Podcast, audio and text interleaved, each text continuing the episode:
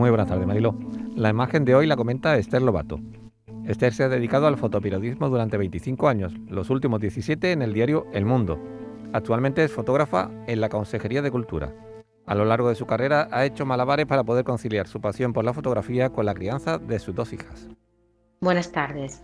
La imagen que he seleccionado esta tarde eh, pertenece a la agencia Reuters y el fotógrafo es Alastair Grant. La foto que he elegido para comentar hoy es la imagen del príncipe Carlos sentado junto a la corona de la reina durante la apertura estatal del Parlamento en el Palacio de Westminster en Londres. Fundamentalmente porque es historia. ¿Y por qué esta foto? Aparenta ser sencilla, una instantánea sin más. Y así es. Lo que ha llamado la atención es cómo el fotógrafo ha captado el gesto del príncipe.